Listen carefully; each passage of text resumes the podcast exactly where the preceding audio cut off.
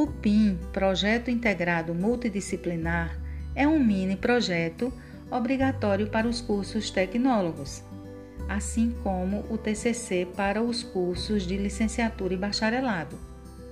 O projeto pode ser feito individualmente ou em grupo de no máximo seis integrantes. Esse grupo pode conter alunos de outros polos, desde que seja do mesmo curso e mesmo período de ingresso. Os alunos dos cursos tecnólogos farão um PIN a cada bimestre, ou seja, se o curso tiver uma duração de dois anos, o aluno fará oito PINs. Se o curso tiver duração de três anos, fará 12 PINs. O PIN tem como objetivo principal integrar a prática vivenciada pelo aluno dentro da empresa, objeto de estudo, com a teoria das disciplinas estudadas no bimestre. Esse elo acontece quando o aluno desenvolve uma pesquisa dentro da empresa à luz do conhecimento adquirido em suas aulas. Dentro do AVA, o aluno tem acesso às disciplinas do curso, bem como ao link do projeto integrado multidisciplinar.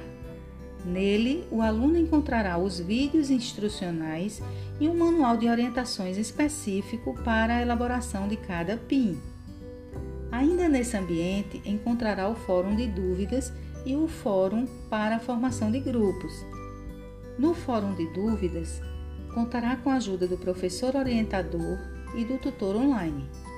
Além desse suporte, o estudante poderá participar das tutorias presenciais realizadas no polo um dia por semana para tirar as dúvidas sobre questões de um modo geral.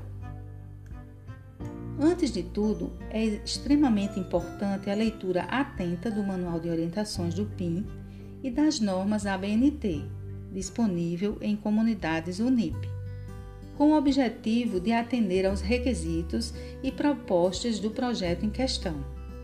Após conhecer todos os critérios exigidos, é hora de começar a montar a estrutura do PIN. Em alguns cursos, essa estrutura estará pronta na forma de relatório ou modelo autopreenchível, onde será necessário apenas fazer o download e preencher dentro dos conformes. E a empresa? Como escolher? De acordo com cada manual, a empresa poderá ser empresa real, recomenda-se que sejam empresas de capital aberto, pois disponibilizam as informações para o público e, em muitos casos, para os próprios estudantes universitários podendo ser de qualquer ramo. No Google, é só digitar empresas listadas B3 e terá uma lista de empresas para escolher e fazer o seu trabalho. Em alguns casos, será sugerido elaborar o projeto com base em uma empresa fictícia, mas na maioria dos casos é o próprio aluno quem escolhe a empresa. E o que é uma empresa de capital aberto? É uma sociedade anônima que possui ações disponíveis na Bolsa de Valores para serem adquiridas por qualquer pessoa que esteja disposta a comprar essas ações. Ao adquirir uma parcela das ações, o comprador passa a ser chamado de acionista de um título dessa empresa.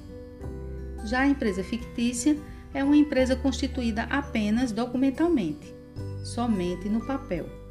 Não tem um espaço físico. Eu sou Edilene Brasileiro, monitora dos cursos tecnólogos da Unip.